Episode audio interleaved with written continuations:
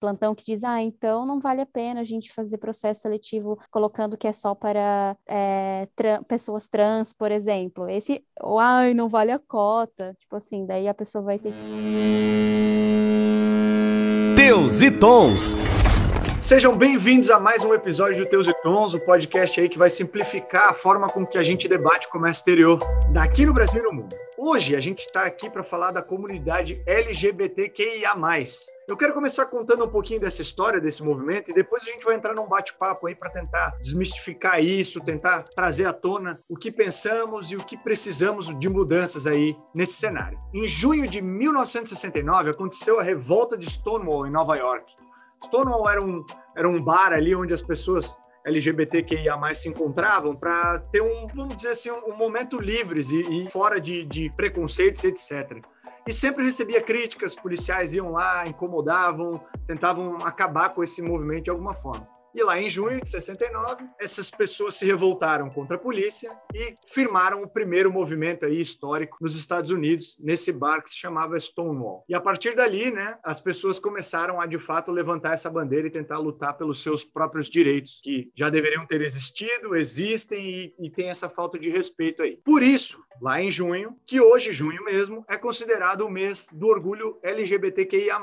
E nós chamamos alguns dos especialistas que a gente encontrou aqui para debater esse assunto e, quem sabe, transformar aí a sociedade um pouco mais inclusiva e, de fato, melhor. Para essa conversa, nós temos aqui Paloma Fortaleza. Te apresenta aí, Paloma, por gentileza. Oi, galera. É, meu nome é Paloma, sou psicóloga formada pela Univale.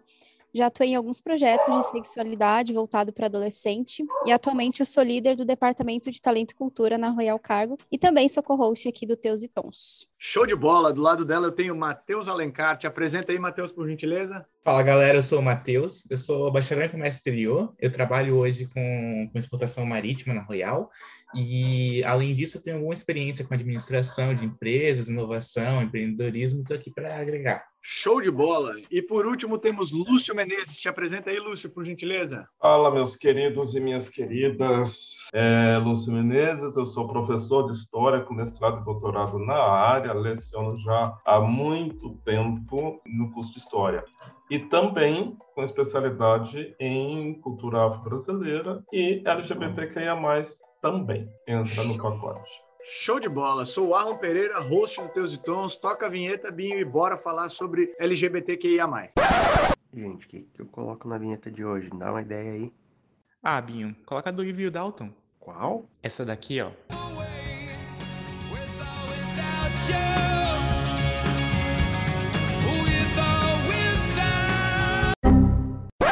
Bom, gente, voltando dessa vinheta que a gente nunca sabe o que toca, né? O Robson Maia, nosso produtor, ele é um cara muito criativo.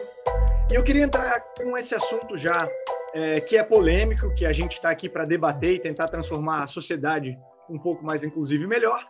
Começando pela pergunta: o porquê da sigla LGBTQIA e o que significa um pouco de cada letra aí. Paloma, você fez a tarefa de casa? Conseguiu ver pra gente aí o que é isso? isso.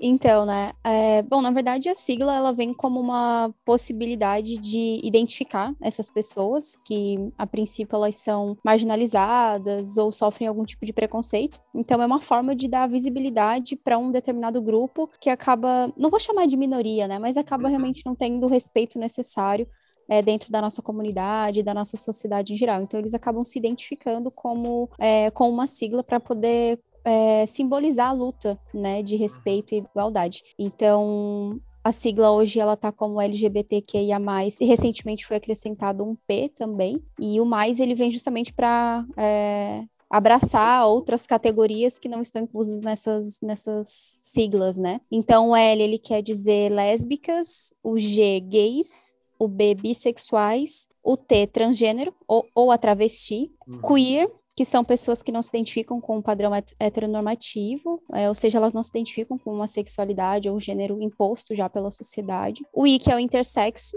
Antigamente a gente conhecia como hermafrodita, atualmente a gente entende, a sigla traz esse novo termo que é intersexo, que refere-se às pessoas que têm algum tipo de condição é, genética, onde elas acabam tendo os dois, é, os dois órgãos reprodutores, né, externamente, ou internamente em questão hormonal e tudo mais, então há essa variação. o A, que são as pessoas agênera ou assexual, e o P agora para incluir os pansexuais ou os polissexuais também. Então, e o mais aí... para simbolizar. E o mais, exatamente, qualquer outra. Isso, qualquer outra pessoa, outra classe que não se sinta incluída, é, considerada nessas siglas, elas acabam entrando nesse mais aí. Bom, beleza, gente. Então já temos aí essas siglas já explicadas e etc. E, é, e assim, uh, eu, eu, eu, até li uma curiosidade que eu achei legal, e o, o, Lúcio pode até comentar talvez melhor do que eu. Há muito tempo atrás, a gente conhecia como GLS, né? Esse movimento, enfim, é, é, essa nomenclatura. E até legal quando mudou para esse LGBT, começou com LGBT e depois foi para essas outras letras, porque eles fizeram uma alteração bem legal que foi tirar os gays da frente. Eu li numa, numa entrevista que, que seria interessante tirar os homens da frente e começar a colocar as mulheres na frente. Então, até o movimento LGBTQIA+, decidiu botar o L na frente para empoderar mais as mulheres e elas de fato começarem esse então, essa nomenclatura. Posso contar a origem do. do... Vamos lá. É, eu concordo com a, com a sigla LGBTQIA, mas eu sou do tempo do GLS, né? E o GLS ele começa aqui no Brasil com uma brincadeira. Tinha na época um carro os carros mais chiques uhum. vinham com a sigla é, GLS, que era Gran Luxo Super os carros eram vendidos, eram os carros mais top. É, nem sei que carros eram, mas nessa época eu nem sonhava em ter carro, inclusive. E era gran luxo super. E a gente, na noite, falava que nós, gays, éramos gran luxo super. Entendi. E quando começa o movimento, que nasce o GLS. Aí o de gran luxo super virou gay, lésbicas e simpatizantes. Os simpatizantes aí é, caiu fora. Uhum. Que seriam as pessoas héteros não preconceituosas, né? Seriam esses os simpatizantes, Sim. simpatizantes da causa de gays e lésbicas. A, a inclusão dessas novas letras e a, e a, ordenação a hierárquica, que eu particularmente concordo, é, tem a ver com a visibilidade no próprio meio gay uhum. dessas outras categorias, porque como as lutas, como você colocou na abertura, começa com, com os gays em 69 lá em Stonewall, ah, então os gays masculinos tomaram a frente né? Uhum. Que também eram os primeiros que apanhavam também, né? Também tinha isso. Então eles tomaram a frente do movimento. Com o tempo, é, os outros grupos também começaram a, a querer ser representado na sigla. Nem sei se é visibilidade, mas é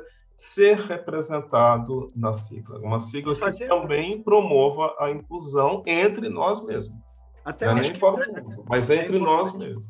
É importante para contextualizar que, de fato, um, é, é para ser identificado e respeitado de acordo, né? para não ser excluído de alguma forma da, do, da luta dos direitos, deveres, porque esse movimento ele é muito grande, né? ele, ele envolve até leis, né? Enfim, tem, tem bastante coisa que eu vejo isso. E é uma curiosidade que eu peguei é que essa sigla, é, como, como eu, eu participo e tento bastante estudar sobre o assunto e aprender cada vez mais. Eu acho que a gente ainda não sabe muito como deveria se portar e etc. E todo dia é um novo aprendizado. Essa sigla ela une tanto gênero quanto sexualidade na mesma sigla. Então isso é interessante falar porque um, a, a, gente tem alguns conceitos para debater aqui para frente, que é legal lembrar que gênero e sexualidade são duas coisas um pouco diferentes aí para serem identificadas. Matheus, me responde uma coisa, por favor, cara. Uh, tem uma dúvida que paira muito, que é qual é a diferença dessas palavras, que é homossexualismo e homossexualidade, e por que que tanto difere disso que uma talvez esteja correta e outra errada aí? Uhum. Então, embora seja um comportamento normal, natural, assim, do ser humano, até algum tempo a gente não tinha uma definição para as práticas, para as identidades, para as orientações sexuais, para o gênero, como a gente já colocou aqui, né? Então, assim, há palavras como heterossexualidade, homossexualidade, elas são novas.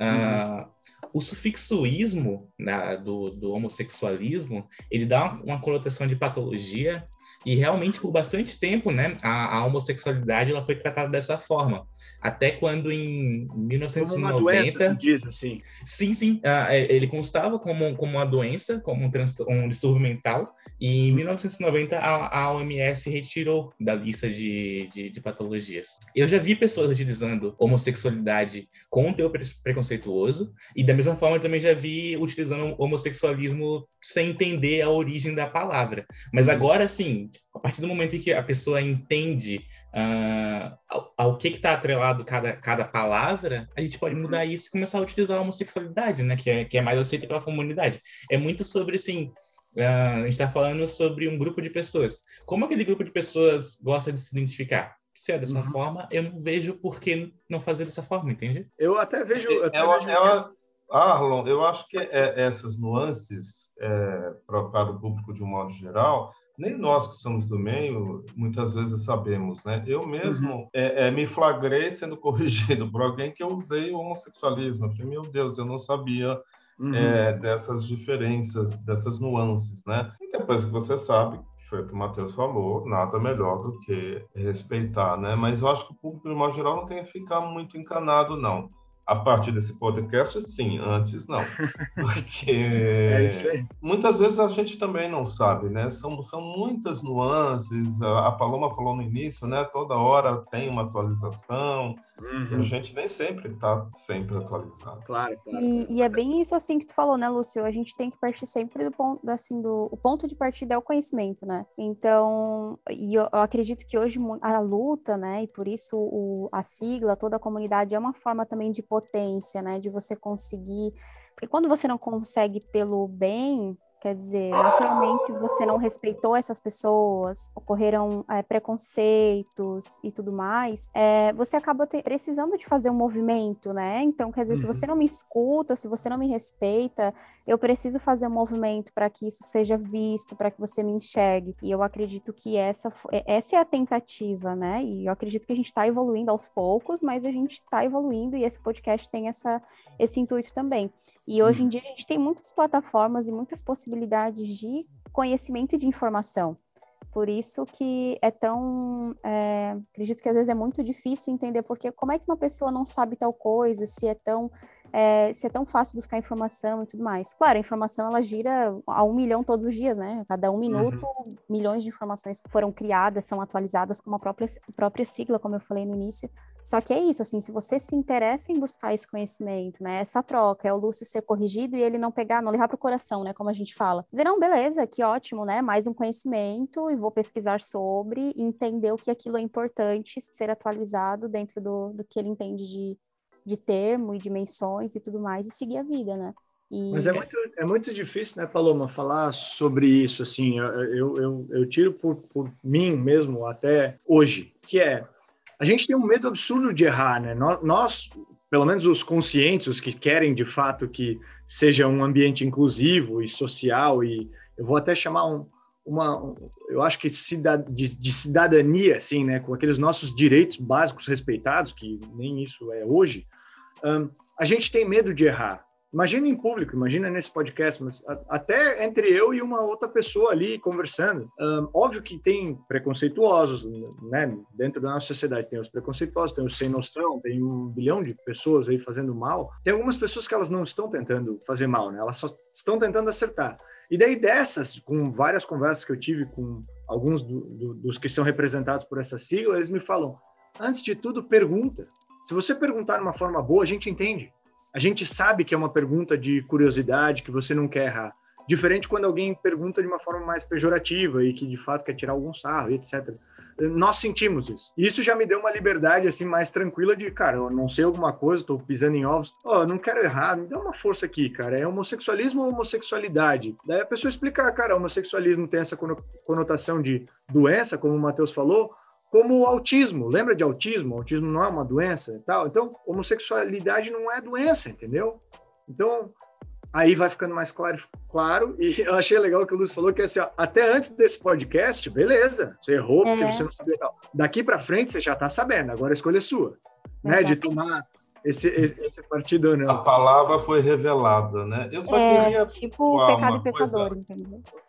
Eu só queria pontuar uma coisa a partir da fala da Paloma e do Arlon, que a gente tem que e eu acho que esse podcast é importante para isso porque uma coisa são os direitos. Os direitos eles existem. A, a, a, justiça já conferiu a gente uma série de direitos. A gente pode adotar casar enfim tem tem uma série de direitos que já foram conquistados e estão garantidos na lei. Isso é uma coisa. Outra coisa é você me ver independente desses direitos conquistados como ser humano Isso a lei não garante. A lei não tem como garantir que o Arlon vai me respeitar, me respeitar, gostar de mim, é, é, me oferecer um cargo na empresa por conta das minhas habilidades. Isso a lei não garante. A lei, a lei não tem esse poder de interferir nas relações livres. Né? É, a gente estava até conversando anteriormente. Né? Um, um funcionário de, de, de, de RH ele simplesmente pode simplesmente ele pode simplesmente ignorar o currículo da pessoa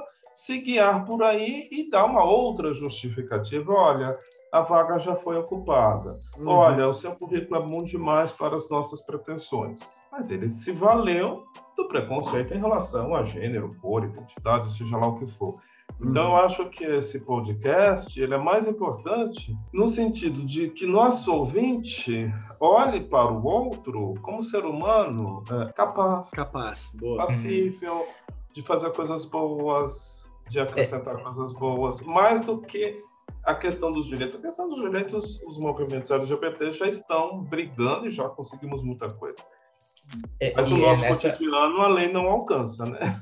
É isso. Se você quiser me dar uma facada porque eu sou gay, você vai me dar uma facada pro seu gay, mesmo sabendo que você vai ser preso. Uhum. Sim. E é nessas nuances, né, Lúcio, que, que, que, eu acho que é importante a gente começar a conversar sobre o tema. E a gente conversar e, e fazer essa, essa essa, esse podcast, esse momento que a gente está aqui conversando entre a gente, uh, ser comum, né? Então, uh, quanto mais a gente falar sobre isso, mais vai estar, vai ser, vai ser fácil de falar sobre isso. Então, o Alan falou ali, ah, é, no começo eu achava difícil, eu ficava com medo, eu, é, eu, fico pisando em ovos, mas quanto mais a gente conversar sobre isso, mais fácil vai ficar. E, e acho que o podcast, nesse sentido, ele tem, ele tem um papel importante porque a gente está tá, tá levando essa palavra para várias pessoas diferentes, né? Então, assim, fala sobre isso, uhum. torna isso algo normal, para que eventualmente, voltando lá atrás numa, numa fala, acho que foi da, da, da Paloma, uh, que, que não tem necessidade de, de, a gente fazer sobre isso. A gente não precisa, a gente vai falar tanto sobre isso que vai se tornar normal que a gente não precisa falar sobre isso. Até eu quero me atentar a um termo que o Lúcio usou, que é essa questão do respeito mesmo, né? Porque é diferente a questão de aceitar e respeitar. Né? E quando você respeita a pessoa, você é, você se interessa pelaquilo que ela é, pela existência dela, né? Você tem profunda consideração, referência pelas coisas que compreendem a existência daquele sujeito. Então, é, não é você aceitar. Aceitar, você aceita se uma parede vai ser branca ou preta, azul ou, ou, laranja, dependendo daquilo que você acha que vai ficar bom dentro da sua casa. Mas uhum. você não pode interferir sobre aquilo que é, é, é uma, uma característica da existência de alguém, né? Então, eu, por isso que é tão importante a gente falar sobre isso também, né? Até para desmistificar um pouquinho a forma como a gente se posiciona sobre. Você não precisa, ah, mas é que eu aceito, mas eu não aceito, mas eu respeito. Mas você não tem que aceitar, né? Quando você quer contratar, por exemplo, quando você quer é, estudar num determinado grupo, quando você, se você quer existir nessa sociedade que, que está aí hoje em 2021, você não tem que aceitar nada, sabe? Então... É muito então difícil, né? Porque se parar para pensar, Paloma, né? A minha opinião é assim, ó. Até lá no latim, quando fomos classificados como espécie, fomos classificados como Homo sapiens. Mas de sapiens, eu acho que não tem porra nenhuma no fim das contas, né? Porque de fato a gente não consegue nem coexistir como como a diferença. Eu, eu, raça, enfim, eu não sei o que somos, esse Homo sapiens. A gente não consegue coexistir entre nós por isso, a gente conseguiu fazer diferenças entre a nossa própria né, Homo sapiens. Como é que a gente conseguiu isso, né? E é, é muito louco que, assim, interessado pelo assunto, eu fui atrás, né? Eu tenho, eu tenho que ler, eu não quero mais pisar em ovos, eu quero transformar isso numa coisa natural de dia a dia, como, enfim, algumas outras coisas são.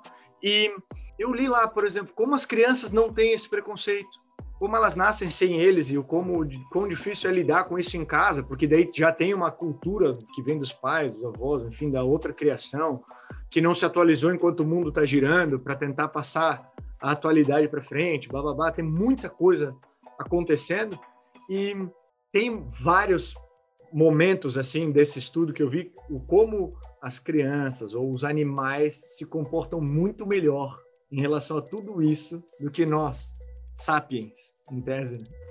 Então, faz, faz sentido para vocês? vocês? Vocês concordam com isso, não? Ah, bom, em partes. Manda lá. Em partes. A gente é, é, como professor, eu, assim, a, não é que a criança ela é melhor do que a gente. Não, claro que não. Ela apenas ainda não foi poluída por nós. Mas depois de um tempo, uh, e ainda criança, isso tudo já começa a aparecer. Né? Você acha que se não tivesse essa poluição em casa, Lúcio, um, talvez não é só em casa, né? Ah, eu digo em casa, mas enfim, é, em todos os lugares. Vai. Mas começa em casa. Seria diferente? Você começa em casa. É, é, sim, com certeza, mas aí você já está falando em revolução, né? A uhum. gente aqui não está falando nisso. Para você uhum. ter uma transformação onde a família tenha um outro olhar, você tem que fazer uma outra coisa, né? Diferente do que a gente tem aqui hoje. Nós temos que trazer tá dentro do que é possível e dentro do que a gente tem. O que nós temos é isso. Uhum. E o que, que nós podemos melhorar diante disso que a gente tem. Não vai ficar do jeito que eu quero? Não, não vai, mas vai ficar bem melhor do que era, era ontem e assim não era adolescente. Por exemplo, uhum. nossa, eu, o mundo hoje para mim está uma maravilha uhum. em relação à minha adolescência, entendeu?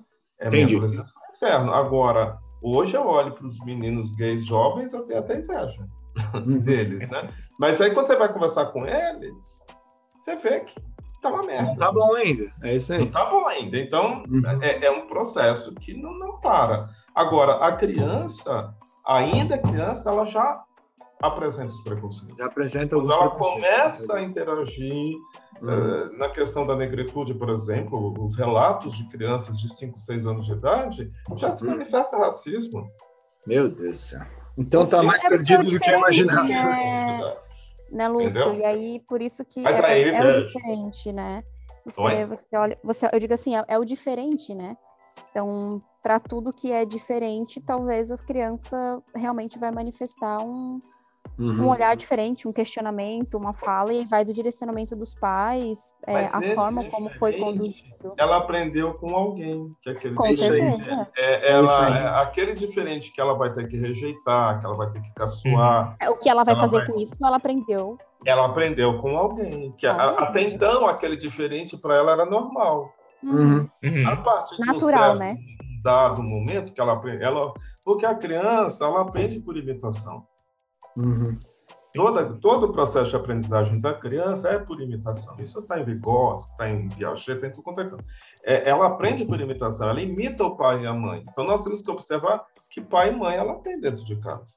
Aqui abre até uma pergunta, Lúcio, é bem legal. É, é, é, eu só quero deixar bem claro ah. para não para quem for casado aqui não cortar os pulsos, porque o processo começa em casa, é mas o mundo é muito amplo. Ela assiste televisão, uhum. ela lê um gibi. É, a gente pode cortar as expectativas dos pais, não dá para controlar os filhos, né? É, exatamente. Não dá para controlar então, o mundo. A própria escola, ela, ela na, na é própria escola ela aprende, na rua ela aprende com o amiguinho. O processo de aprendizado ele é multifatorial, né?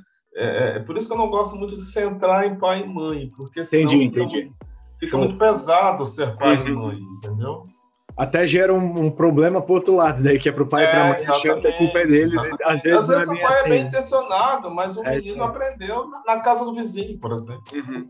Até ficou uma pergunta aqui que, que a gente recebeu, que é como abordar esse tema em casa, com os filhos principalmente, assim, como, como é que cara, enfim, a gente pode dar algumas dicas aí para as pessoas. De, fato, eu não tenho filhos, então eu não tenho a menor ideia. É, o mais próximo que eu tenho de, um filho. Questão. Mas eu, como professor, eu tenho amigos que têm filhos. É, é, é, e eu tenho um casal de amigos, eu vou mandar um beijo para eles, que eles vão ouvir esse podcast, a Renata Delmônico e o Andrés Reis é, é, eles têm uma forma de criar os filhos que eu acho assim o futuro da humanidade. Conta esse segredo. Tá eles são o futuro da humanidade. A, a, a, filhinha, a mais velha agora está com 14 anos, a Maiara, o Cauê tem 12, 13 anos de idade. Eles sempre trataram isso de forma muito natural. Muito natural não, não tem uma receita, não. É assim, se não for natural para você que é pai e mãe, não vai ser natural para frente. Não vai ser a forma como você vai passar isso para pro pro filho também não será natural. Uhum. E para ti, Matheus, como é que fica isso, cara? Como, como abordar esse tema em casa? O que, que você acha aí? É, o mais próximo que eu tenho de um filho é meu gato. E Tá assim, eu não, eu- não tenho dúvida alguma que ele não liga nem um pouco sobre quem eu beijo ou quem eu deixo de beijar. Mas assim, ah, como, como o Lúcio já colocou, acho que é importante.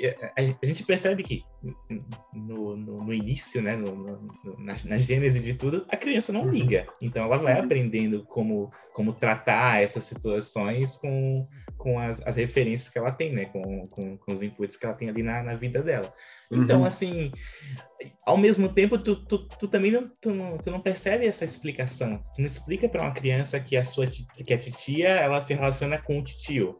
Tu- Uhum. em, em momento algum você você pensa sobre isso. Você não fala sobre heterossexualidade, né? Porque tá aqui, né? Tá, tá Uhum. jogado. É o que a gente tem hoje de, de padrão e, e é o que Uhum. acontece. É só parte da realidade. Então acho que a gente volta lá e assim, eu não quero soar repetitivo sobre é, é importante normalizar. Como o Lúcio bem colocou ali, é, é, é sobre você tratar como, como algo normal, como algo que acontece, como algo que, que, que, tá, que tá ali, que é parte do- da nossa realidade.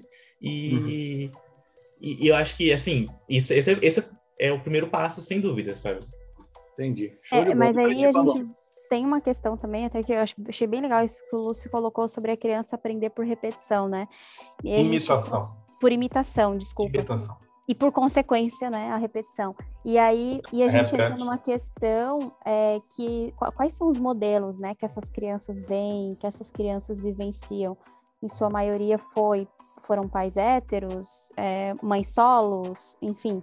Então, e o desenho e os conteúdos na escola, Mas né? é bem recente, né, Paloma, como tu falou. Exatamente. Pensar, Assim, ó, 1990, a ONU disse que não era uma doença, né? Ela tirou dessa, dessa parte. O Brasil, acho que foi um- uns anos antes ainda, tá? O Brasil, ele saiu na frente neste quesito.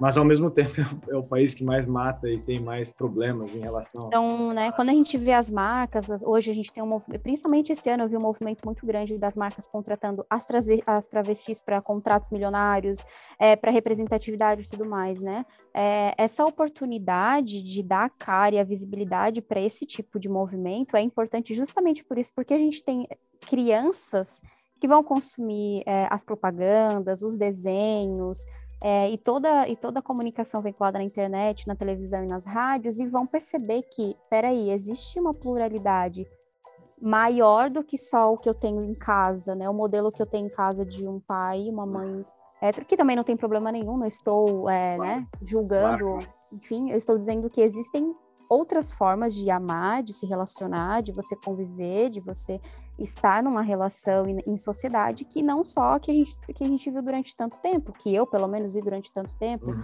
É, então, é, isso que é importante, né? Se a criança aprende por imitação, pelo aquilo que ela vê, que, o que, ela tá vendo em casa? O que, que os pais falam? O que, que eles conversam sobre, né? Qual é o tipo que de valor Pig que eles fala também, né? Tem, tem qual é o tipo de questionar. valor né? que eles ensinam, né? Eles ensinam que respeitar é aceitar ou é realmente você considerar a existência de alguém na, né, na, no, no plural dela, na singularidade dela, na individualidade dela, enfim. Então, E é legal pelo que tu falou disso, Paloma, até desculpa te cortar, mas é legal porque assim, daí no fim das contas não é tu pegar um conceito aí de um dicionário e explicar para tu, pro teu filho ou para tua filha, né? Enfim, é de fato essas ações de dia a dia que vão mostrando essa imitação que eles deveriam seguir em tese, né? Enfim, que eles acham que devem seguir, né, Lúcio? Eu, eu queria pegar uma- um gancho na fala do Matheus, que é a mesma coisa que a gente está discutindo, de como é, eu acho que esse podcast, de novo, ele é extremamente importante para que os nossos ouvintes transformem esse tema numa coisa normal. Eu não quero ficar aqui pensando em direitos. uhum, né? A- a- a- Abrir-se para essas realidades não passa pela questão do direito, passa pela questão do bem-querer, passa pela questão do amar o próximo. né? uhum. Quem é cristão adora falar isso, mas não pratica. Ah, mas o Matheus falou uma coisa. Recebemos uma chicotada aí já. Ninguém explica para o filho o casal hétero. É isso aí. Por que, que ele tem que explicar o casal dele? Esse casal de amigos, eu agora eu estava tentando lembrar das nossas conversas. Uma vez a filha ou o filho perguntou: Fulano é gay? Fulano é namorado de Fulano? Ela olhou para ele e falou: É, continuou lavando a luz. Não precisou parar, se abaixar, fazer uma cara de Não, não foi isso falou. Ela não foi no dicionário pegar um conceito para o moleque. Entendi. é e continua lavando a louça. É Uhum. isso. Porque para eles, para esse casal de amigos, a Renata e a Andressa, isto é natural. Exato. Isto é comum como arroz com feijão. Uhum. Ô, acho Matheus, que esse podcast vai abrir possibilidades para os nossos ouvintes enche- eh, ver essa temática como arroz com feijão daqui para frente. estamos É, lutando por a isso também. que plantar sementes, né? Tomara não. É isso aí. Vamos regar é a balançada. Agora esperamos que o solo do outro lado seja, seja fértil. Fértil. Vai. Assim, Matheus, ah, uma das curiosidades que eu fico sempre é assim, quais são as principais ou as questões mais críticas que essas pessoas desses grupos enfrentam hoje aqui? Eu vou falar de Brasil, tá? Eu nem, nem, nem vou falar de mundo. O Brasil já é grande o suficiente e está cheio de problema para a gente discutir ah, nessa hora desse podcast. Quais são essas questões mais críticas, por favor? Pelo menos na tua Tá. opinião. Tá, tá literalmente cheio de problema, né? Então, ah, tu, tu já antecipou o, o, que que é. Ah, o principal, acho que, que é a violência, né? O Brasil, como Uhum. tu já comentou, é considerado o país que, com mais crime de ódio contra pessoas LGBTs no mundo. E, e mais do que isso, né? Ah, ele não possui nenhuma lei específica. E aqui eu vou entrar no, no caráter de definição, né? É, a Uhum. lei mesmo não tem. O que existem são né, decisões específicas do, ju- do judiciário que daí ah, permitem ah, que outras decisões sejam tomadas da mesma forma. Mas lei mesmo não. Então, assim, ah, considerando um ponto em que você tem ah, bastante crime contra essa população e outro em que você não tem as ferramentas eh, legais, as ferramentas administrativas para cuidar disso, né, entre Uhum. aspas, ah, isso é algo que chama bastante atenção, né? Ah, uma outra intersecção que eu posso fazer é que tem, tem um estudo que foi realizado ali entre 2015 e 2017, que ele fala que basicamente assim a maior parte da, da, da população LGBT que sofre crimes é a população negra. Então a gente já volta ali na, na, na fala do Lúcio ali sobre, sobre respeito, né? Então, claro, a lei ah, ter ali uma, uma, folha de papel que fala que se você fizer algo, algo contra X pessoa, você vai ser punido por aquilo, ah, ela vai ajudar, mas a, é- a questão do respeito, ela, ela é se ela já existisse, né, se ela fosse mais é, tratada de forma melhor, ah, a gente não precisaria chegar lá, né? Mas É, Aí deixa eu ser o chato. Vai lá. É, enfim, eu, eu vou insistir numa outra coisa que eu acho que esse podcast é mais. Eu, eu- gosto muito desse podcast por isso. Porque, eu- vamos imaginar, eu consigo aprovar a LGBTfobia como crime. Eu- Eu sou protegido pela lei. Uhum. É, eu sou protegido pela lei. A lei não impede o crime. A lei, vai, a lei existe, ela é necessária, ela é fundamental para punir o criminoso. Uhum. Nós temos que pensar, tanto na LGBTfobia quanto no racismo, o que leva ao crime. É só pensar no crime famoso do, do- da- daquele supermercado lá em Porto Alegre. Né? O- Um senhor negro. Ou as balas perdidas que só encontram corpos negros é, nas Uhum. periferias do Brasil. Ah, mas aí as balas perdidas que encontram corpos negros são balas que partem do aparelho de Estado. Né? É, é- é o famoso racismo é, estrutural. Ou mesmo um crime hediondo que teve, acho que se não me engano, em Santa Catarina, há 15 dias atrás, da, viola, da, da, da barbárie de violentação contra um jovem gay. Acho que foi em Santa Catarina, não foi? Foi. Foi. Não sei. Vai. Assim, vamos lá, eles vão ser presos, eles vão ser punidos, eles vão ser condenados. O que nos interessa é o que leva essas pessoas a cometerem esse crime contra uma pessoa específica. Uhum. Você acha que é o quê? De ordem educacional? Com certeza. Ele é a base. Mas essa ordem educacional não é a escola, nem é a, a- a- nem é a família. É também. Mas nós temos nos meios de comunicação de massa a construção de uma imagem extremamente negativa da população LGBTQIA+. Uhum. Isso é uma luta que a gente também tem que empreender, além da legislação. Ah, óbvio que se a legislação sobre eh, LGBTfobia fosse crime, a gente poderia punir esses, meios, esses veículos de comunicação de massa que constroem a imagem negativa que isso é ruim para a população LGBTQI+, mas que não tem referência positiva nas representações no- nos meios de comunicação de massa, e por, e, por outro lado, também educa as pessoas de que a população LGBTQIA+, é inferior, Hum. É um não humano. E aí você reforça novamente. Tanto eu posso violentar aquele rapaz daquela forma. Ele é, ele, ele é, considerado, ele é percebido e sentido como não gente. Como não gente horrível, né? Não humano. Ele é percebido como não humano. Por isso você chega a esse crime. Quem comete esse crime, ele sabe que existe uma lei. Mesmo que a, a LGBTfobia não seja crime, ele vai ser punido por outra razão. Ele vai para a cadeia. Uhum. A não ser que ele seja rico. Tirando essa hipótese, ele vai para a cadeia. Se entrar nessas críticas, Lúcio, sempre tem uma saída no fim das contas. Né? Percebe? Né? Então, assim, nós, e, e, aí eu acho que esse podcast ele é importantíssimo para.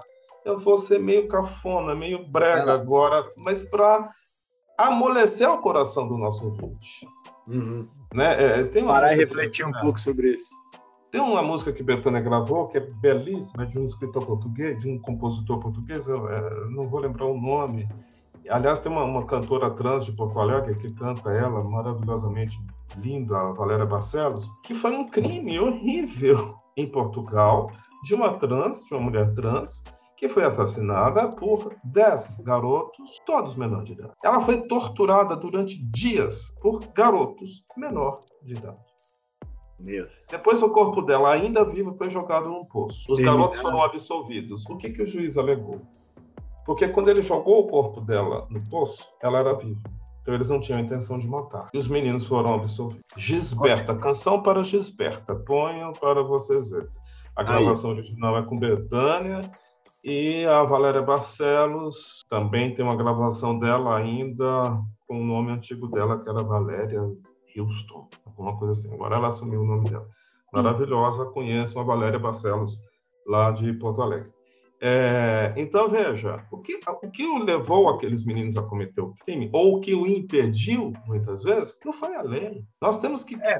observar, assim, o processo de, quando você desumaniza a pessoa LGBT ou a pessoa negra, você, vou usar você de cobaia, tá, Tá, é, você, homem branco hétero, também foi desumanizado. Porque o, o, o sujeito que cometeu essa barbárie, esses homens, foram, no seu processo de educação, também desumanizados. Eles também perderam a sua humanidade.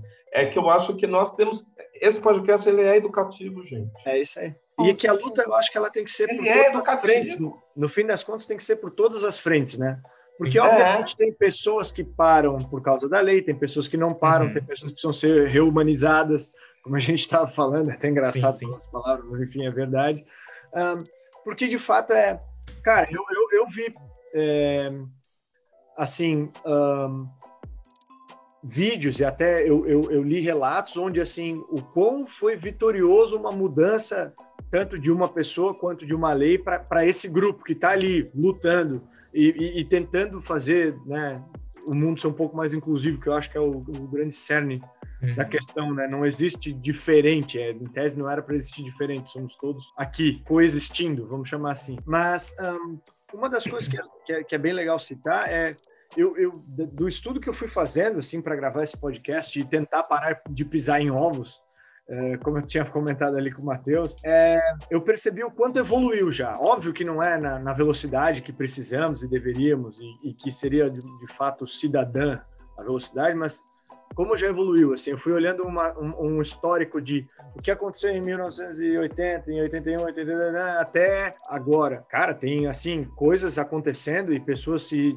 eu vou chamar simpatizando, não sei se está certo ou errado, mas tem pessoas se simpatizando por esta causa e lutando firme, dando de frente contra o Estado, contra quem é preconceituoso, contra uh, ações, até falas de brincadeiras, de fato, que antigamente eram consideradas brincadeiras e não se entendiam com pejorativo e, preconceituoso que eu era, que me, até me trouxe mais esperança, assim, no fim das contas. Eu acho que eu fiquei um pouco mais feliz de ver, assim, tem gente tentando coisas, tipo o podcast que está tentando, um, errando ou acertando, está tentando, está tentando levar esse assunto uh, para mídia, tentando, de fato, levar conscientização. Uh, e, e, isso me deixou um pouco, o copo um pouco mais cheio, assim. Tipo, claro, temos problemas, tem um monte de coisa, mas eu, eu, eu vi uma estatística, eu não sei se está correta, eu não, não chequei muito a fonte e tal, mas eu sei que 2019 ou 2020 foi o primeiro ano no Brasil que se diminuiu a quantidade de mortes das pessoas do grupo LGBTQIA+. Então, assim, até 2018, eu não sei ao certo essa data específica, se é 2018 ou 2019, mas até este, este ano específico, era só aumentava todo ano, e pela primeira vez aí, de quanto ela é contada, essa estatística, acho que é por um, por um grupo da Bahia, que faz estatística, diminuiu um pouco no último ano, agora que passou, ou no penúltimo ano que passou. É, Pô, isso, uma isso- coisa está acontecendo. é, isso é legal. É interessante acompanhar que essa estatística continue baixando, né? Para a gente Uhum. entender que, que essa mudança está ocorrendo, né?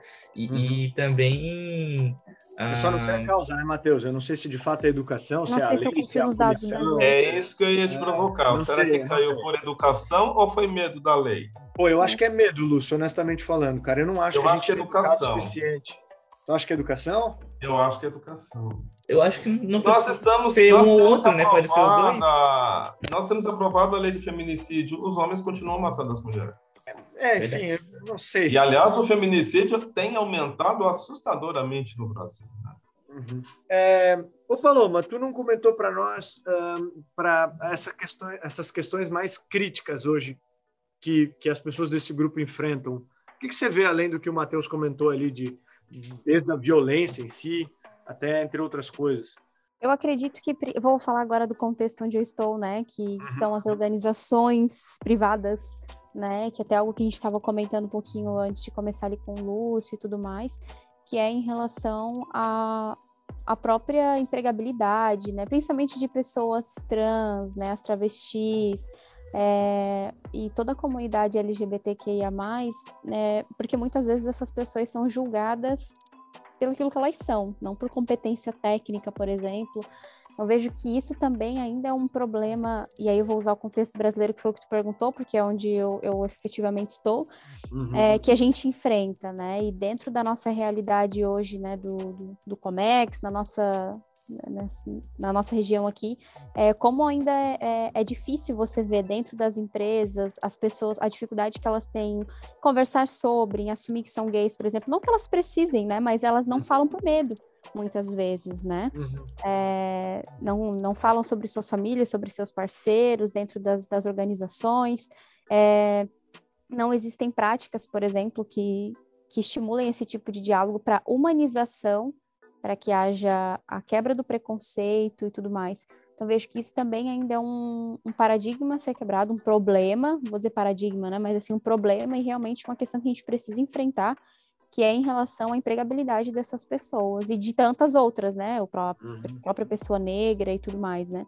Então, A gente até teve uma palestra uma vez, né, Paloma, de, um, de uma pessoa comentando como era para a parte de trans, né, para arrumar emprego e essas coisas, não sei se você lembra. É, tanto que, sim, sim, tanto que, assim, existem movimentos, né, específicos de, para a questão de, do público trans, né, questão do, da empregabilidade, de, é, eles conseguirem acolher essas pessoas para que elas saiam das margens e consigam, de fato, trabalhar como qualquer outra pessoa, porque muitas delas é, têm qualificação, algumas delas têm qualificação e não conseguem oportunidade porque são pessoas trans, e outras nem tiveram oportunidade de se desenvolver, porque não têm oportunidade de ir à escola, de ir à faculdade, de, Uhum. enfim, de se inserir em outros contextos que proporcionem esse desenvolvimento, porque são pessoas trans, né? Então, isso, é, isso acaba sendo um desafio muito grande, porque essas pessoas vão ficando à margem toda vez. Eu, eu, eu só queria, já falando demais, mas eu queria puxar o gancho da Paloma.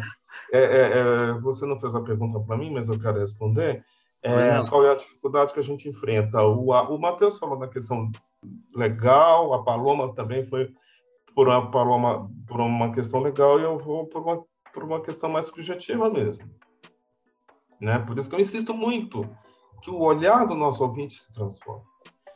Porque a pessoa trans numa empresa, ela- a gente se sente olhado o tempo inteiro. Eu me sinto assim até hoje. É, é, é, eu, eu sei que as pessoas estão me olhando diferente.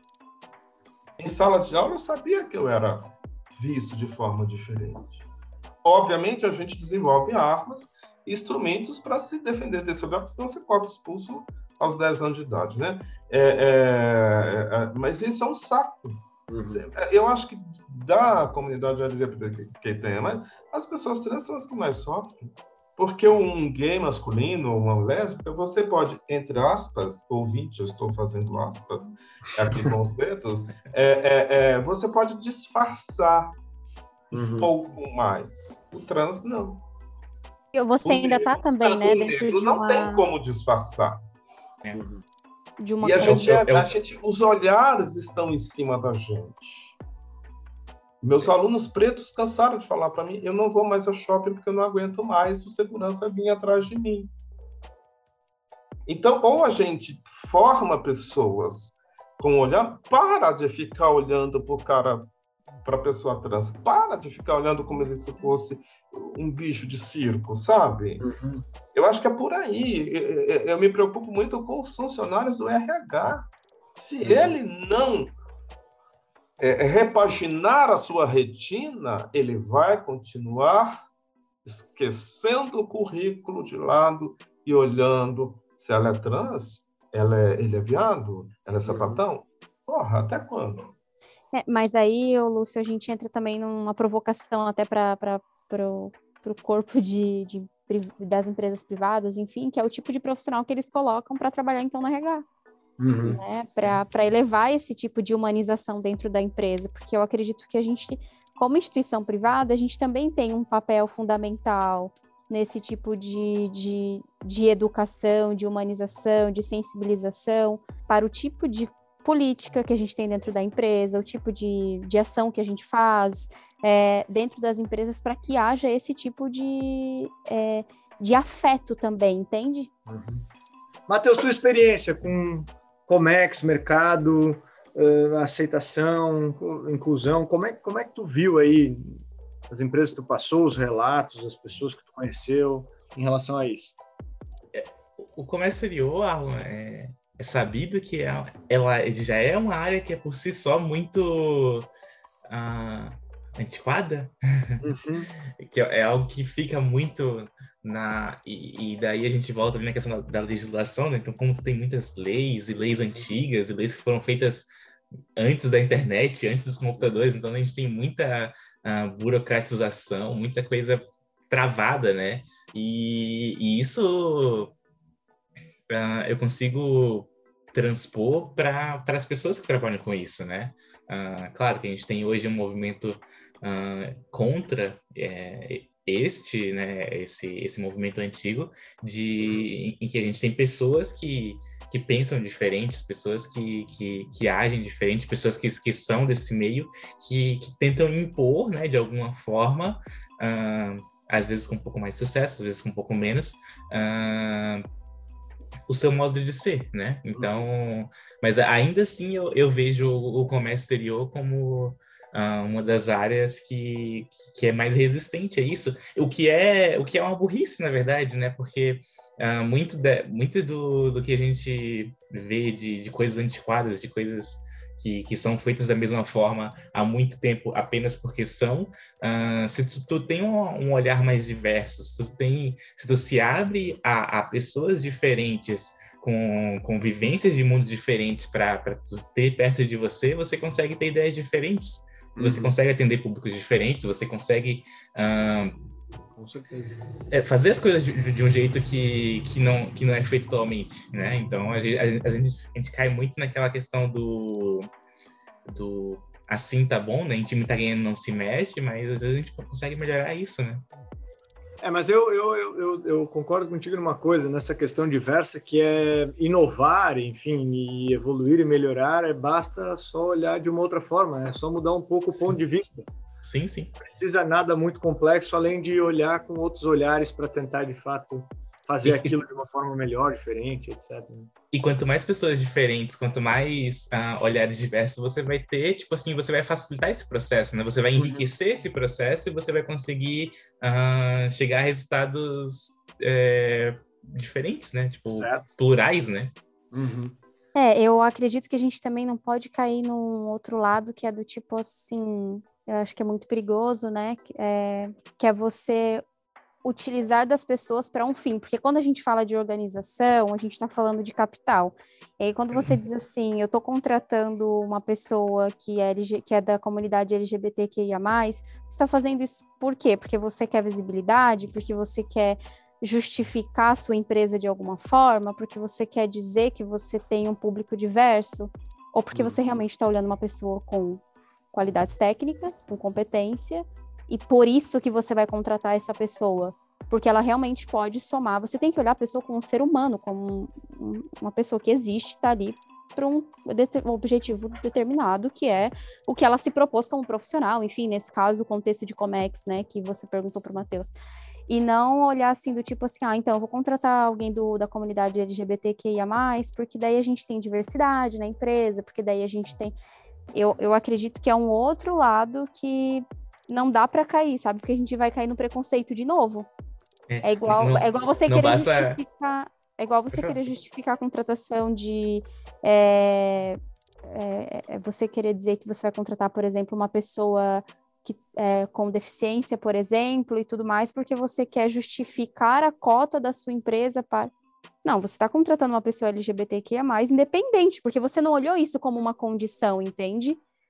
Você está contratando um profissional com experiência. Vou contratar o Lúcio para dar aula na universidade, porque ele é um profissional com 30 anos de experiência. Ele tem mestrado, doutorado, ele é bom para isso, ele tem inúmeras referências positivas na trajetória e tudo mais. Eu não quero saber se ele é gay, se ele é homem trans, se ele é mulher trans, se ele é cis ou não é cis, se com quem ele deita na cama à noite, pra mim tanto faz. Tipo assim, isso faz diferença por quê para as pessoas, sabe? Uhum. É, não basta pensar, é... pensar, nesse assunto apenas em junho, né? Tem que, tem que ser um assunto que tem que ser tratado Mas, o ano inteiro. Aí eu quero chamar a atenção de novo para a fala da Paloma, que é perfeita. A gente só vai alcançar isso que a Paloma está colocando de uma forma tão natural que, que o que a Paloma descreve é um mundo ideal. Ele não existe ainda, uhum. mas é um, é, mas a gente busca ele. Estamos lutando para isso. A gente está lutando para isso. isso. E para chegar nesse mundo ideal dentro do mundo real, que eu falei anteriormente, é educação. E educação não estou falando de família e escola, eu estou falando de uma educação mais ampla. Esse podcast é educação. Esse podcast já é uma pedrinha no Sim. grão de areia. Ou os movimentos hum, privados, como a gente citou enfim, acho que Nosso todo mundo tem um papel. fala da Paloma, ele pode parar e pensar. Uhum. Dane-se com quem você deita, quem você beija. Pouco me, pouco me importa. Uhum. Agora, é, é, o risco existe de, de, cair nesse outro lugar que a Paloma chamou a atenção muito bem, que é, uh, é eu estou contratando fulano pra, só para aumentar meus lucros. Para exibir, sabe? Porque agora a tá pessoa não moda, precisa né? disso, entende? É. Tipo, isso é uma falta de humanidade, sabe? Tipo, você fazer esse tipo de. E aí eu também quero atentar para os a galera de plantão que diz: ah, então não vale a pena a gente fazer processo seletivo colocando que é só para é, pessoas trans, por exemplo. Esse, ai, não vale a cota. Tipo assim, daí a pessoa vai ter que. Ah, sim, por favor. Aí né, gente? É, aí também não é para cair nesse extremo, por Não, gentileza. as cotas, é como diz a Bia Ferreira, cota não é esmola. Exatamente. Cota é real e necessário por Exatamente. enquanto. Um dia a gente não vai precisar mais de construção sócio, sociocultural, histórica e tudo mais. É, As não. pessoas precisam, entende? Nós precisamos. A gente vai entrar no outro. Vocês veem como é difícil discutir isso, né, cara? E quanto, quanta coisa tem para se falar e, e, e, resolver e conversar e, e quanto deveria ter mais, eu acho, esses bate-papos, até de formas mais leves, assim. A gente consegue ter esse bate-papo se a gente souber que não está tendo mais é, assassinatos, etc. e tal, e que agora só. Pelo menos assim, se nós tirássemos a violência de lado, a gente já conseguiria até ter um bate-papo desse um pouco mais tranquilo, leve, rindo de agora quais serão as formas de que a gente vai colocar essa normalidade uh, cidadã para todo mundo aí, vai. É que é, é, é, é, bem complexo, assim. Normalmente o Teus Tons ele tem uma levada mais leve tranquilo, mas quando a gente fala desse assunto, sabe que lá fora tem um monte de gente machucada. E, e, é engraçado falar, até pelas estatísticas que eu li, a estatística não cobre nenhum tipo de agressão verbal. Então, assim, não se tem estatística sobre a agressão verbal das coisas, só se tem sobre as de fato corporais, entre assassinatos e espancamentos, etc. Então, imagina o número que vai dar quando a verbal for contabilizada a cada vez que, que isso acontece. A verbal é fácil. E o olhar? É, então, vamos, vamos incluir tudo isso, vai. O olhar é, é, é, é, o olhar você destrói uma criança com o olhar. O olhar ele é tão violento quanto uma porrada. Sabemos, todo mundo que teve um pai e uma mãe ali sabe como é aquele olhar. Eu, eu, eu vou contar uma história rápida. Eu estava num, numa agência bancária, já tem um bom tempo isso, e a gerente estava me atendendo. É, é, é, é essa cena nunca sai da minha cabeça e entra um motoboy negro, uh, todo de motoboy, capacete na mão, e ele pergunta algo para a gerente que estava me atendendo. Uhum. Ele faz uma pergunta para ela, ela responde para ele muito gentilmente, muito educadamente. Ela olha para ele e diz: por gentileza, né, o senhor pode esperar, o senhor pode aguardar, né, mas muito educada, muito gentil. E ele explodiu, chamando ela de racista. Do nada. Ele explodiu e ela foi racista porque eu estava na cena vendo o olhar dela. Era, era só olhar. Ela, ela, ela manteve a fleuma, gentil, não, meu senhor, tá, tá, tá. ele foi embora. Uhum. Quando ele saiu, ela falou para mim: eles são doidos para me pegar, para me processar. Eu não conheço o tipo. Ela assumiu que foi racista. Uhum. E não tinha como ele provar, porque foi, ela foi extremamente gentil. Entendi. Mas o olhar, a, a, o gestual, ela diz: Eu sou branca, sou gerente de banco, sou superior a você. Isso está no olhar. Isso, quando você vai tratar com criança, é crudelíssimo. É o que eu chamei a atenção anteriormente. Uhum. Enquanto a gente não tiver um processo educacional onde as coisas fiquem naturais, imagina uma mulher trans entrando num ambiente só masculino. Como esses você imagina ela alcançando esse lugar de gerência? É. é né? Você já pensou? Até abre, abre para nós para uma para uma nossa última pergunta aqui no nosso debate, que é e essas pessoas que não são LGBTs, enfim, QIA+, um, o que, que elas podem fazer para auxiliar esse movimento no dia a dia? Qual é a diferença que elas podem fazer? Eu vou dar o meu recado que é o mesmo. Eu vou chover no molhado ela tem que lapidar a retina, ela tem que é, é, se transformar. E esse podcast é um instrumento para isso, é uma ferramenta para isso. Ela tem que repensar, ela tem que passar a olhar o mundo com mais generosidade, olhar o mundo, as pessoas, não somente a comunidade LGBTQIA+, tá? Uhum. É, é, é, um olhar né? tudo Olha, um homem olhar para uma mulher, a mulher não pode ser gerente, né? As mulheres sofrem muito quando alcançam determinados cargos, né? Porque os homens não aceitam que ela possa gerenciar, que ela possa estar no comando. Então, é um processo de repaginar. Eu falava para meus alunos: ou você limpa a sua retina, ou você não será um bom professor. Isso serve para qualquer profissão para qualquer profissão. Ou você e isso independe, e a lei não vai te obrigar a fazer isso. Uhum. Não tem como ter uma legislação que te obrigue a limpar a sua retina. Tem que partir de ti. É isso aí. Tem que partir desse processo de amorosidade, o que a Paloma falou, das relações afetivas. É, é, se, é uma palavra que está na moda, eu odeio palavras que estão na moda, né? Que é a empatia. Ah, Maria. Essa acho tá que a empatia já passou. Que... Tem outras palavras tão batidas quanto assim. Empatia, Mas que são necessárias. Que fazem necessário, a empatia é você se colocar no lugar do outro, né? É, é, é, é e perceber que esse outro sofre. Se você não tiver a capacidade de se colocar no lugar do outro, que o outro sofre, mano, fodeu. Difícil. É, eu complemento eu, eu só assim... queria terminar minha fala com uma fala de uma primeira-ministra da Nova Zelândia, que eu não sei quem é, eu ouvi essa fala há muitos anos atrás, ela foi eleita e ela é, é, é totalmente favorável às causas LGBTQIA+, e, e aos povos é, originários da Nova Zelândia, que eu não vou lembrar o nome agora, ela falou assim, se eu gosto ou não de gays, isso é uma questão pessoal. Eu sou ministra de todos. Show. Isso serve para o chefe do RH. Uhum se eu gosto ou não de gays e trans é um problema pessoal dele.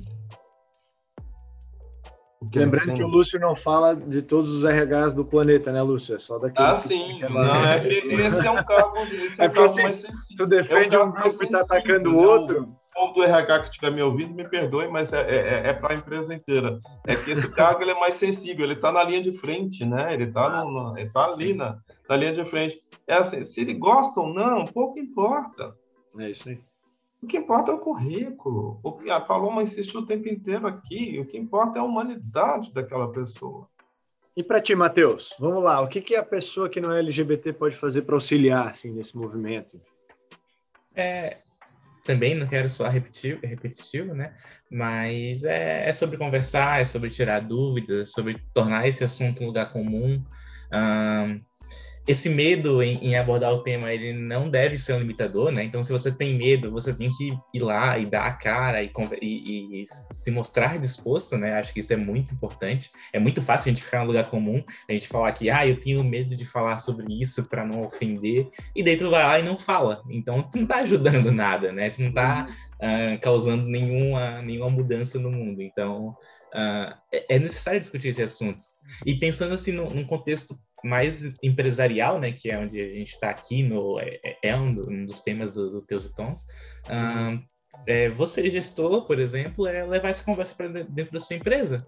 Então, assim, quanto mais diverso o ambiente, melhor. Mais possibilidades a gente vai ter, a, a forma de ver o mundo vai ser diferente, tanto para os problemas quanto para as soluções. Assim, a gente tem que colocar na cabeça que, que diversidade é bom diferente é bom. Então, quanto mais disso, mais a gente vai uh, melhorar o ambiente em que a gente vive, sabe? Que legal. E para ti, Paloma? É lindo isso. Diversidade é bom. E é bom porque o meu mundo também fica mais rico. Eu acho que um mundo seu, Aaron, Aaron só de homens brancos héteros, ser um porre, uma chatice. Com certeza. É, é, é, traz coisas diferentes, entendeu? Eu, tô vendo, eu, eu, tô eu vendo, acho isso lindo que o Matheus falou. Diversidade é bom, sim. Concordo, 100%. Aqueles homens lá no churrasco falando de. Ah, gente, que porra, quem aguenta aquilo? Só vocês. Né? Então, assim, diversificar isso é bom pra gente, pra todo mundo, né? Saúde mental. Saúde mental, exato. É, gente. Bom, eu finalizo dizendo que, primeiro puxando um termo que uma palavra, né, batida que o Lúcio usou, que é essa questão da empatia. Eu poderia a gente poderia fazer outro podcast falando sobre. Eu não acredito que seja possível se colocar no lugar do outro, não numa dimensão assim tão simples, né? Mas eu puxo a galera que está ouvindo para a questão do respeito mesmo, né? De você ter consideração pelas reais características, condições, pelas reais coisas que importam para o outro, né? Para quem uhum. você está vendo, para quem você está junto, se relacionando, convivendo se importe com o outro, com aquilo que é importante para ele, com aquilo que é, é, é, efetivo na vida dele, é uma prática, é uma, uma condição, uma circunstância. Então, acredito que assim a gente realmente vai chegar nesse. É, ou a gente vai, é, vai permanecer lutando, né? Talvez a gente não consiga, talvez eu não esteja viva para isso, apesar de ser tão nova. Pela, por esse ideal que a gente conversou aí em alguns momentos no podcast, que é essa humanidade mais sensível, né, com esse olhar mais limpo, como disse o, o Lúcio, né? Acho que partindo do respeito Show mesmo. Show de bola, gente. Eu acho que a gente conseguiu completar o objetivo do podcast, que era debater, trazer esses assuntos críticos e, de fato, é, é uma palavra que eu também não sei se está certo ou errado, mas de fato normalizar este assunto para naturalizar, mais... acho que é naturalizar, pode ser então. Obrigado pela correção aí, para naturalizar isso e, e, e, tirar esse medo e trazer mais essa inclusão aí que a gente veio falando. Quero agradecer vocês demais aí pela presença, valeu, é um assunto legal de se debater, é crítico, é importante para a sociedade, eu acho que vale muito a pena uh, a participação de vocês. Quero pedir para o nosso ouvinte parar, refletir um pouco, ver se entendeu, o que precisa ainda aprender e melhorar. As pessoas aqui que participaram vão ser marcadas aí nas nossas redes sociais. Aproveita e segue as nossas redes sociais, LinkedIn, YouTube, Instagram, Spotify, enfim. A gente está compartilhando conteúdo novo toda hora lá para vocês em relação a negócios, comércio exterior, sociedade, tecnologia, marketing, etc.